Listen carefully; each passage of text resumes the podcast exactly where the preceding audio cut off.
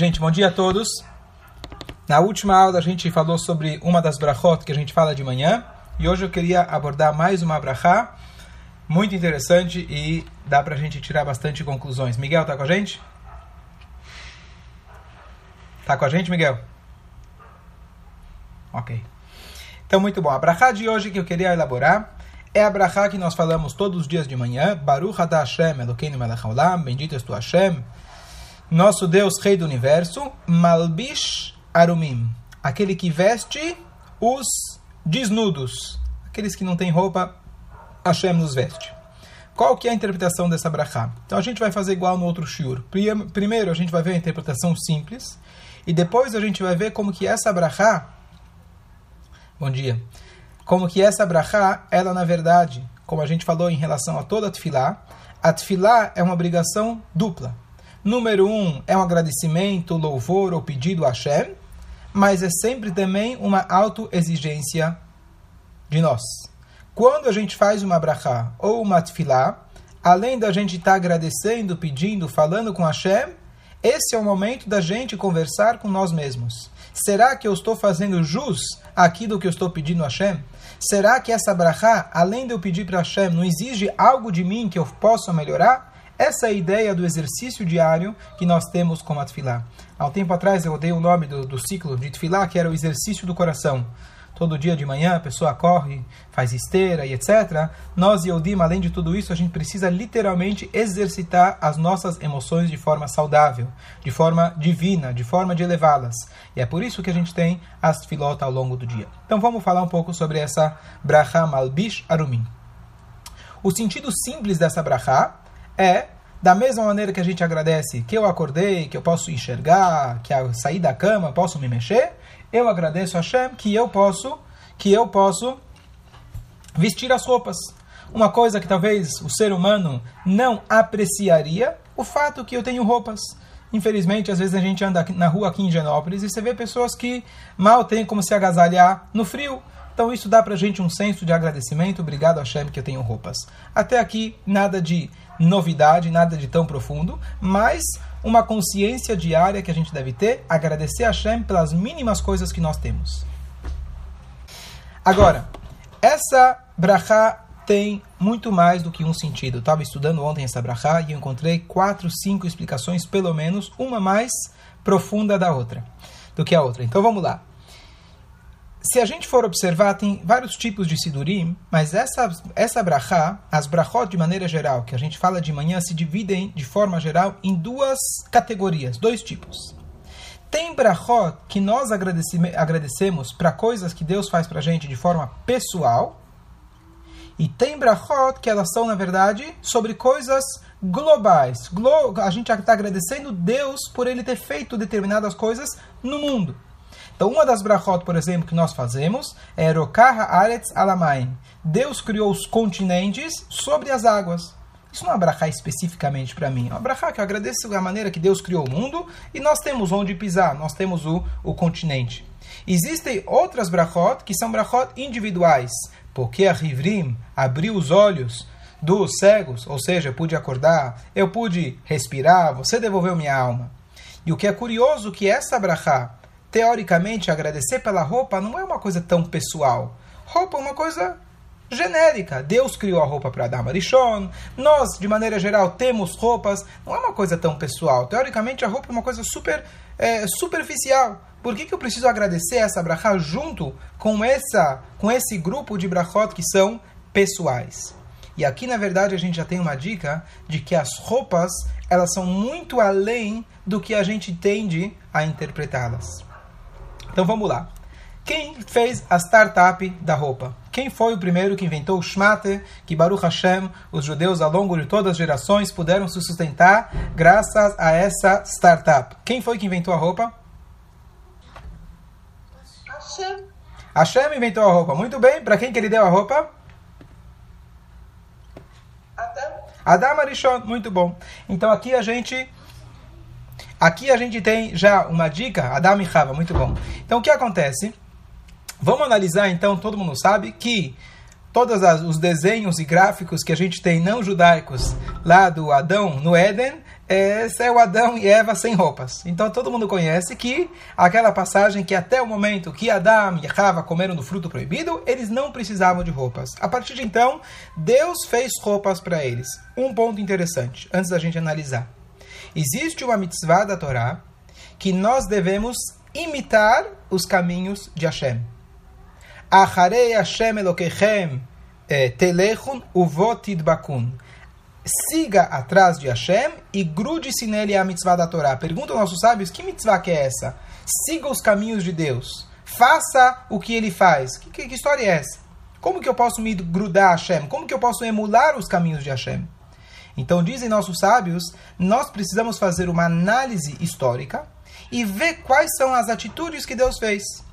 Então, a primeira delas que nossos sábios enumeram, Deus vestiu Adão que estava sem roupas. Qual que é a nossa mitzvah? Se você vê alguém que não tem roupas, você tem que dar, faz a campanha do agasalho e dá para ele uma roupa para ele poder se vestir.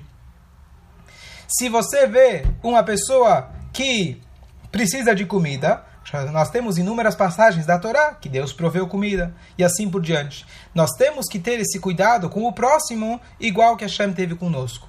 Então, a lição número um para nós dessa mitzvah, dessa brachá, é: eu agradeço a Deus por eu ter a roupa, mas isso exige de mim que se eu ver alguém que não tem uma roupa, alguém que está com roupas rasgadas, roupas velhas, às vezes eu estou com um armário cheio que eu fico só colecionando, eu posso tirar ela e dar para alguém que está precisando mais do que eu. Essa é a mitzvah simples. Agora vamos um pouco mais a fundo. Como que a gente analisa as roupas? Por que, que nós usamos roupas? Por que, que Adam Arishon antes não usava as roupas? Por que os animais não precisam de roupas? Apesar que o pessoal anda já com máscara no, no cachorrinho, tem a roupinha de frio, o lacinho rosa, mas isso tudo não é necessário. Então, por que nós usamos roupas? O que, que aconteceu exatamente na hora do pecado? Que a partir de então eles precisaram de roupas. Então todo mundo sabe de que a partir daquele momento se criou uma. Eles tiveram vergonha. Tá certo? O que, que é essa vergonha?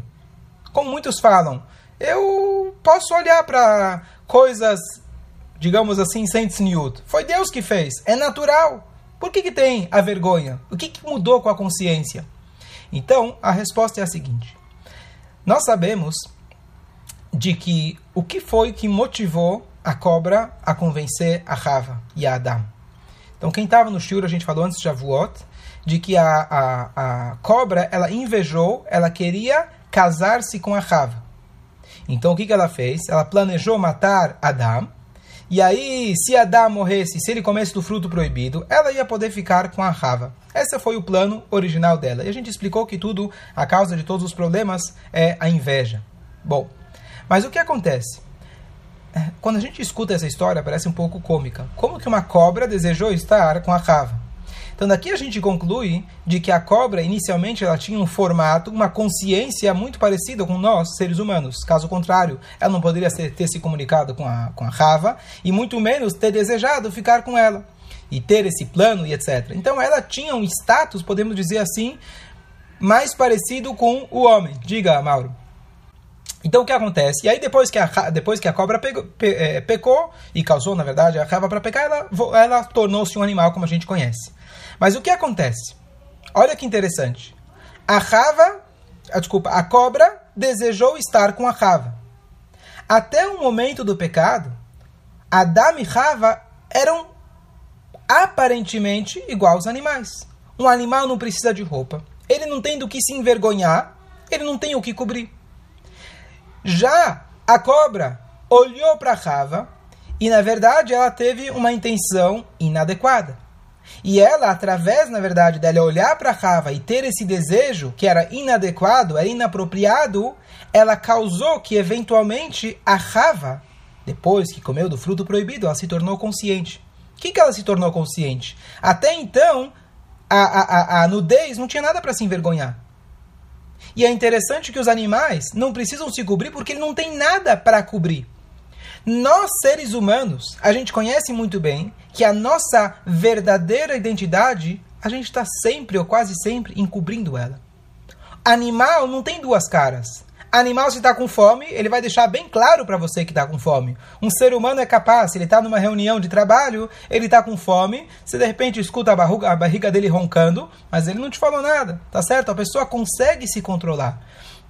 Nós, seres humanos, temos essa capacidade, que pode ser uma virtude ou não, da gente se apresentar de uma forma e, na essência, no fundo, ser outra. Então o que acontece? Até o momento do pecado, a Rava, Adam não tinham consciência dessa diferença. Tanto é que a cobra se enganou, entre aspas, pensando que ela poderia ter um relacionamento humano. Ah, o animal, ele não tem consciência. O animal não tem o que esconder. O que ele aparece por fora é o que ele é por dentro. E ele causou, na verdade, com que a rava caísse na dela. O que, que significa? Ela pensou que ela estaria nesse mesmo nível da cobra. Quando eles comeram do fruto proibido, criou essa percepção de que, opa, eu tenho que tomar cuidado com as minhas partes íntimas. Isso aqui, se for usado, se for exposto, pode ser usado da maneira errada. O que, que acontece? Eu coloco a roupa.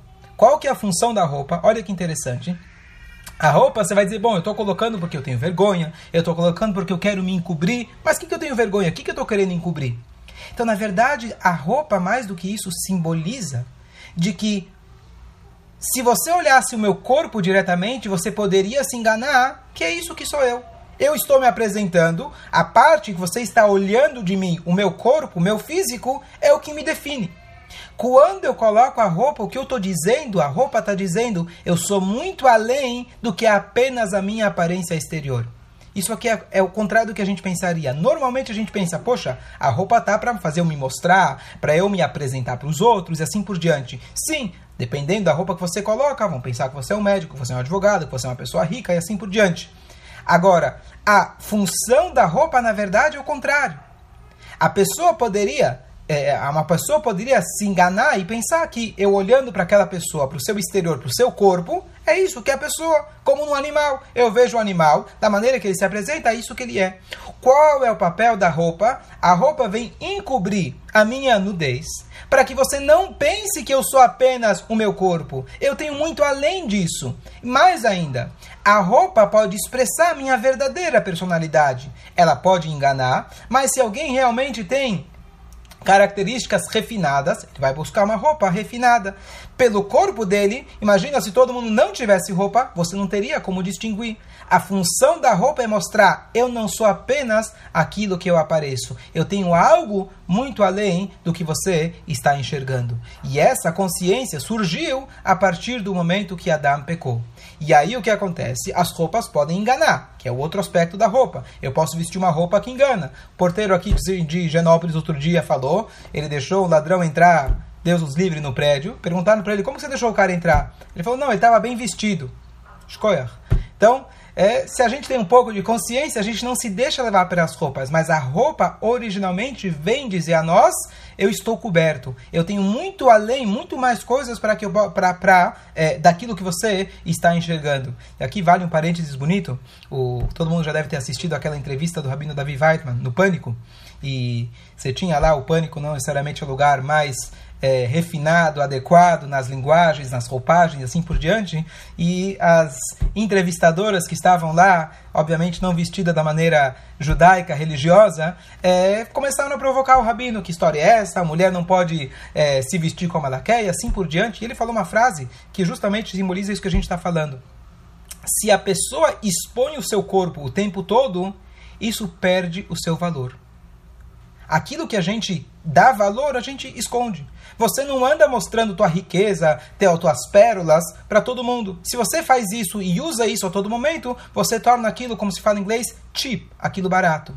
Então, a roupa traz dignidade, por quê? Porque ela demonstra que eu sou uma pessoa digna. Eu não sou apenas o meu corpo, eu não sou apenas aquilo que você está enxergando de mim, eu tenho muito além disso que está por trás dessas roupas. Fala, Jorge. As roupas.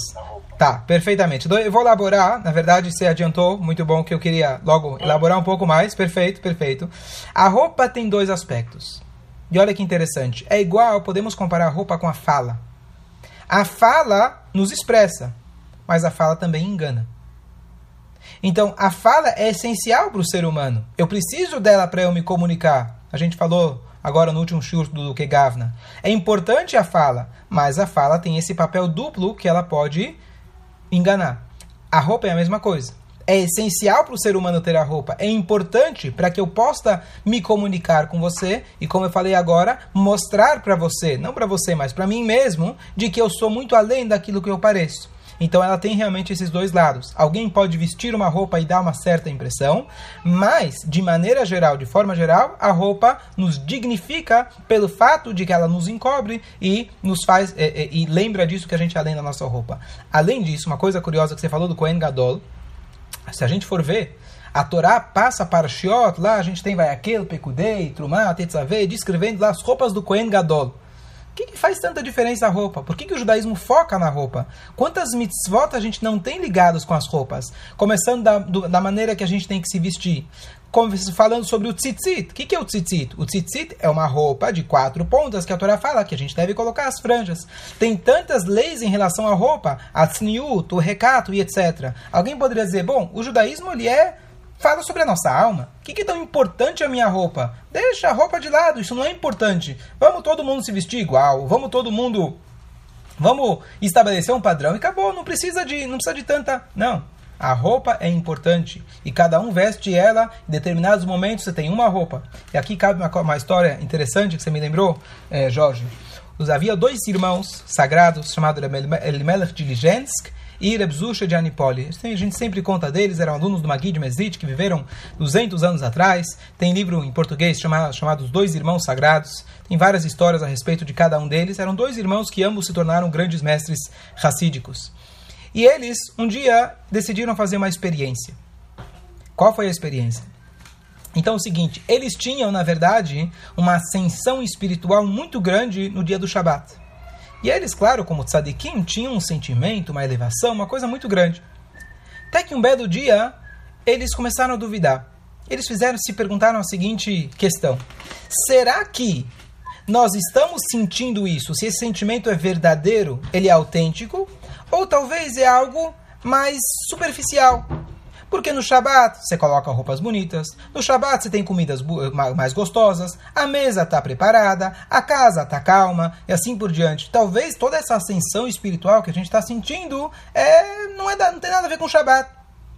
Então eles decidiram fazer uma experiência. Eles falaram o seguinte: vamos pegar um dia comum e a gente vai se vestir com as roupas do Shabat e fazer alguns dos rituais do Shabat. E vamos ver o que acontece. Então, se a gente ter aquele sentimento do Shabat, então quer dizer que aquele sentimento não é do Shabat, é um sentimento apenas superficial. Se a gente não tiver, aí a gente vai compreender que realmente aquele sentimento veio do próprio dia sagrado do Shabat. Dito e feito, programaram um dia, programaram um dia aqueles se vestiram e etc. E naquele dia eles tiveram uma ascensão espiritual tão grande quanto no Shabat. Então eles ficaram muito chateados. Poxa vida, eu pensei que era o dia do Shabat, que eu estava conectado com essa espiritualidade, etc. E aparentemente está sendo uma coisa superficial. Eles então decidiram, não eram pessoas de brincadeira, não eram pessoas, não era um teste qualquer, eles levaram a sério. Então eles foram, então perceberam que precisavam conversar com o mestre deles, que era o Magid Mesrich Reb Dovber. E aí eles foram conversar, Rabino, falaram, Rebbe, não é possível, alguma coisa está errado. A gente pensa que a gente está se preparando para o Shabat, a gente se prepara a semana inteira e etc. E no final a gente descobriu que é só uma questão técnica, a roupa e assim por diante. E o Rebbe falou para eles o seguinte: não, não é superficial. Você vestiu as roupas que você veste todos os Shabatot. Aquela roupa que você veste todo o Shabat, ela adquiriu já a santidade do Shabat. Então o que aconteceu quando você vestiu as roupas não foi uma sensação. Você conseguiu transferir o Shabat, a sensação do Shabat, para aquele dia comum que você a vestiu. E aqui mostra pra gente que como uma roupa tem uma influência na gente. Claro, talvez a gente não tenha essa capacidade espiritual de perceber que a roupa que a gente vestiu no Shabat, mas é, o Arisa descreve, se não me engano, acho que é o Arisa que ele fala, que no Shabat a gente deve tomar o cuidado não é uma obrigação, mas é um, um, bom costume, de não vestir nenhuma das roupas que a gente vestiu ao longo da semana. Isso mesmo roupas íntimas, roupas que não são é, que dignificam a gente. Não estou falando do terno, da camisa ou da gravata, mas mesmo uma, meia ou roupas íntimas, deve se trocar todas as roupas, inclusive o cinto e etc, sapato. Inclusive as pessoas têm um chapéu diferente para o shabat, um talit diferente para o shabat, uma kippah diferente para o shabat. Qual é a ideia de que as roupas do Shabat são especiais. Mas aqui a gente vê nessa, nesse exemplo do, do, dos grandes mestres, mas que a roupa que eles colocaram, isso transformou eles num dia do Shabat. Então assim também a roupa, de forma geral, ela nos coloca em determinado é, em determinado espírito. A gente sabe que se uma pessoa se veste bem, uma das coisas básicas que já ouvi falar de médicos, etc. O bom médico eh, não é aquele que precisa conversar com você para saber o que, que você tem. O bom médico, na hora que você entra no, no consultório, ele já olha para você, ele já sabe o que, que você tem. Qual que, que, eles olham? Sabe olhar na tua cara, mas uma das coisas básicas que se falam por aí, importante às vezes, especialmente para uma pessoa de idade, a pessoa fala, ah, já não estou mais nem aí com a minha aparência. O que, que você fala para ele? Não, vai pentear o cabelo, vai colocar uma roupa. Você coloca uma roupa, você se sente bem. Você coloca uma roupa, você vai, sentir, vai sair dessa, eventualmente, depressão. Agora, se a pessoa está com as roupas de qualquer jeito, eventualmente é um sinal, eventualmente porque a roupa sempre pode enganar, mas a roupa é um grande indicativo do estado de humor da pessoa. E se você não está com aquele estado de humor, se você colocar aquelas roupas, isso pode te ajudar a você ter aquela sensação, estar naquele estado de humor que aquela roupa vem representar. Dúvidas, comentários? Ok, então voltando ao assunto, a gente falou muito sobre a roupa, mas aqui a gente volta e a gente agradece a Deus. Quando a gente fala de manhã, Deus, obrigado que você veste a gente, o que, que eu estou falando? Eu estou lembrando da minha dignidade como ser humano. Todos os dias de manhã eu me lembro. Claro, agradeço a Deus que eu tenho roupas, mas é muito além disso. Eu agradeço a Deus por eu não ser como um animal, que o seu corpo representa absolutamente quem ele é nós, seres humanos, nós temos uma dignidade interior que a roupa vem representar.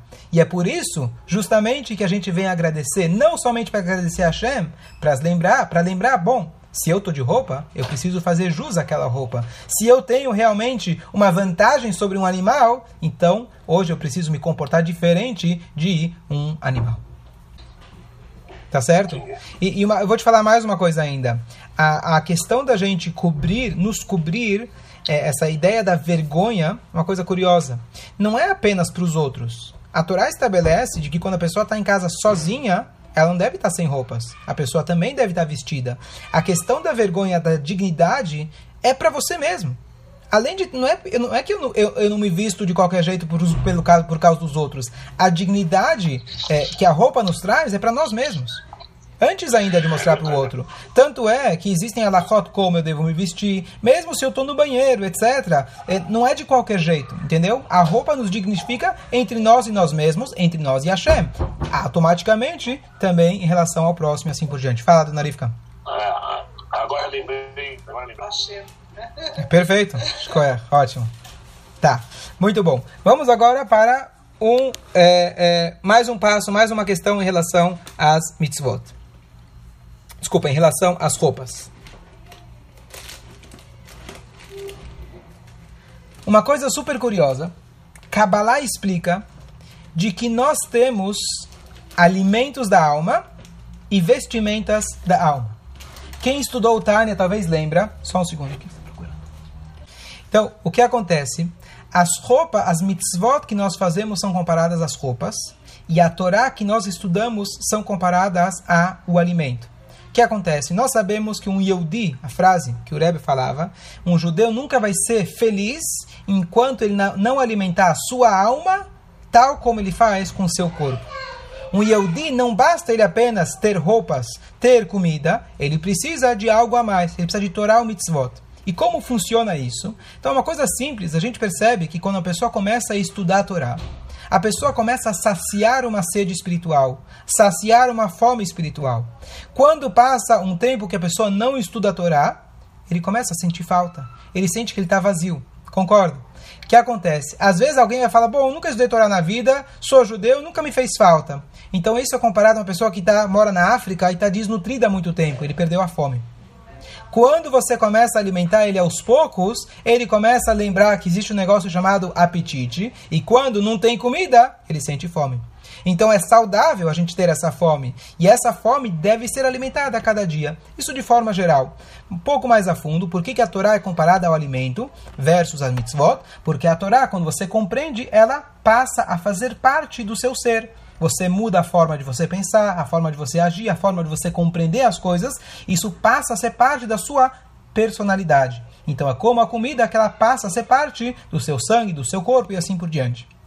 Já as mitzvot são comparadas às vestimentas. Você vai dizer, bom, vestimentas, vestimenta é uma coisa muito superficial, a mitzvah é superficial. Então, claro, em termos, a, a ideia das mitzvot é que as mitzvot, número um, nós sempre fazemos com o nosso corpo.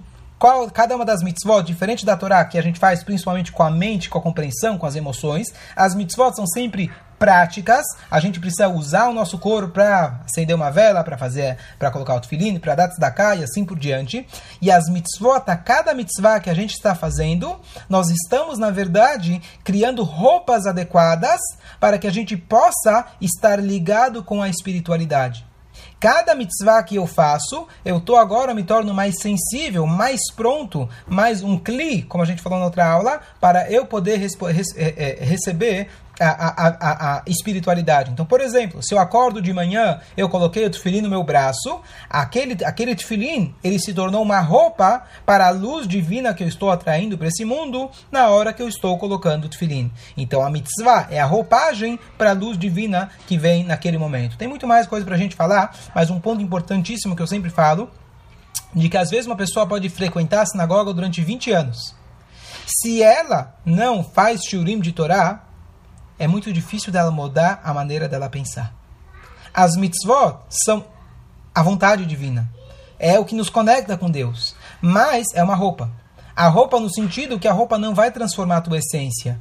O estudo da Torá é o que vai transformar a sua maneira de pensar, a sua maneira de ser e assim por diante. Isso de forma geral. O que, que eu quero trazer com isso? A o agradecimento diário que nós fazemos, que Deus nos dá as roupas, no sentido mais profundo, nós estamos agradecendo a Hashem por nós termos as mitzvot. Obrigado, Hashem, que você nos deu mitzvot. Diferente de uma de um não-judeu, que ele acorda de manhã e ele vai pensar no trabalho, vai pensar na sobrevivência. Nós temos as mitzvot que nos conectam com Hashem e é isso que a gente está agradecendo de forma é, alusiva nessa brachá também. Obrigado, Hashem, que eu tenho as mitzvot. Número um. Número dois, comentários? O, o que o Jorge está falando é o seguinte: a, a, o Tânia explica para gente de que é, mesmo o pensamento nosso ele é comparado a uma vestimenta, porque o pensamento eu posso trocar eu posso pensar em uma coisa impossível. A fala, eu posso, eventualmente, não devo, mas eu posso mentir. A ação, eu posso agir de uma forma, sendo que eu acredito de forma diferente. Então, é, quando Tânia está querendo descrever quem somos nós, ele prova para gente que o mesmo pensamento não somos nós. Penso, logo existo, não é origem judaica. Porque o pensamento não é a origem de tudo. Então, da mesma maneira que a roupa eu posso trocar, o pensamento eu posso trocar. E essa é a origem, na verdade, da nossa obrigatoriedade em relação às mitzvot. Todas as mitzvot da Torá envolvem pensamento, ou fala, ou ação, ou ambas, ou as três.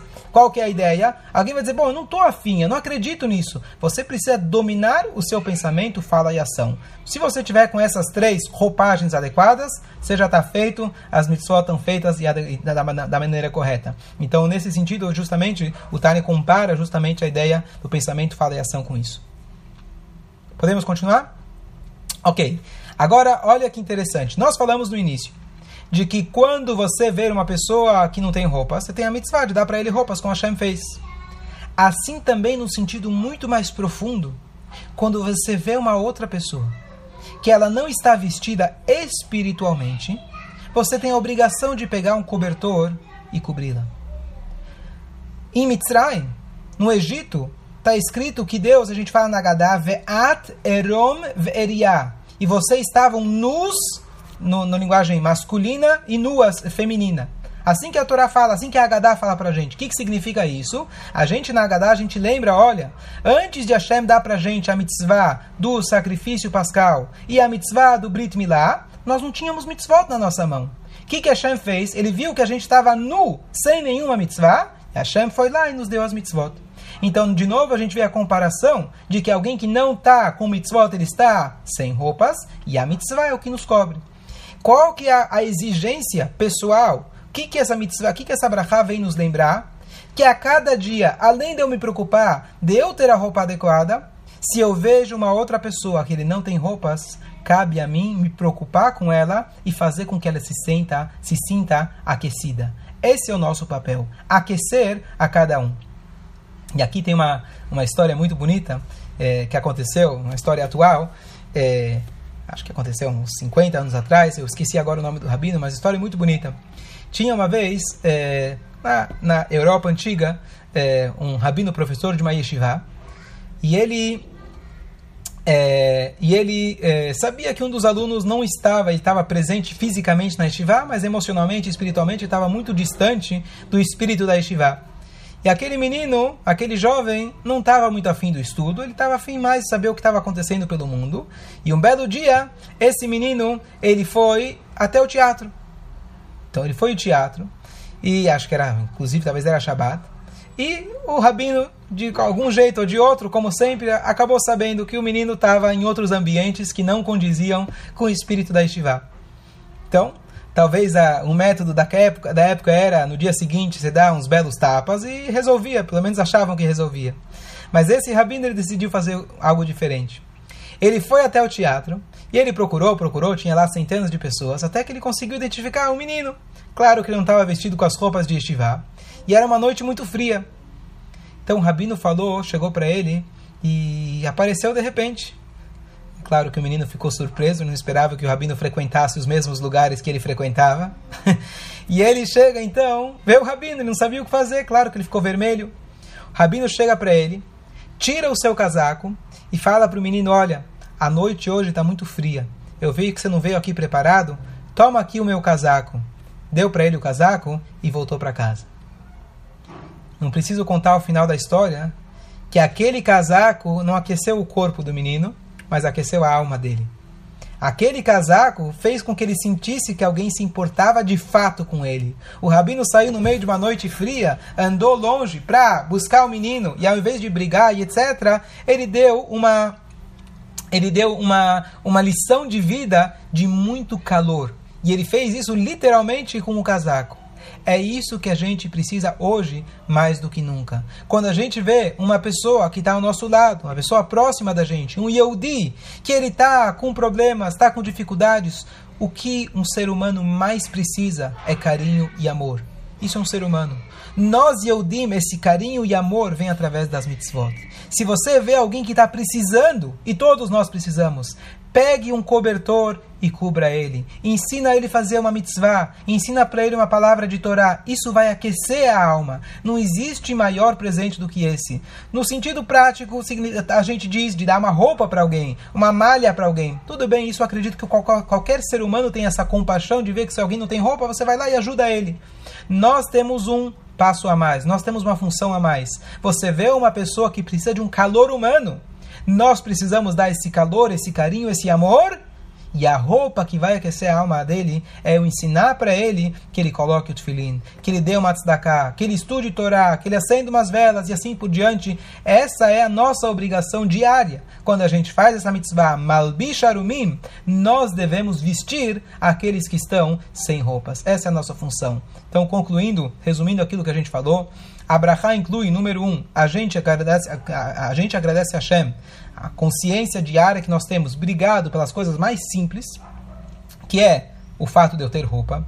Número dois, a roupa, na verdade, nos dignifica, nos distingue dos animais, aonde me dá a sensação e a percepção que eu sou muito além da minha aparência física, eu tenho uma dignidade anterior, eh, eh, interior. Número três, as, a, a roupa me lembra o agradecimento diário a Hashem, obrigado por eu ter as mitzvot e ela me obriga também ao mesmo tempo, deu, quando ver uma pessoa que não tem as roupas, eu preciso ir lá e vesti-las. E agora a gente entende.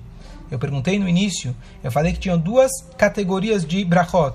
Aquelas que a gente agradece de forma global, obrigado a Hashem que criou, por exemplo, a superfície, os continentes, e aquelas mitzvot que são pessoais. E essa, e, e essa brachá, ela foi colocada justamente com essas brachot pessoais. Agora a gente entende que as roupas, depois de todas essas explicações, as roupas não são tão exteriores assim como a gente pensa. A roupa justamente nos dignifica como seres humanos. A roupa, a gente está lembrando das mitzvot que a Hashem nos deu. E isso é algo individual e particular. Dúvidas, comentários?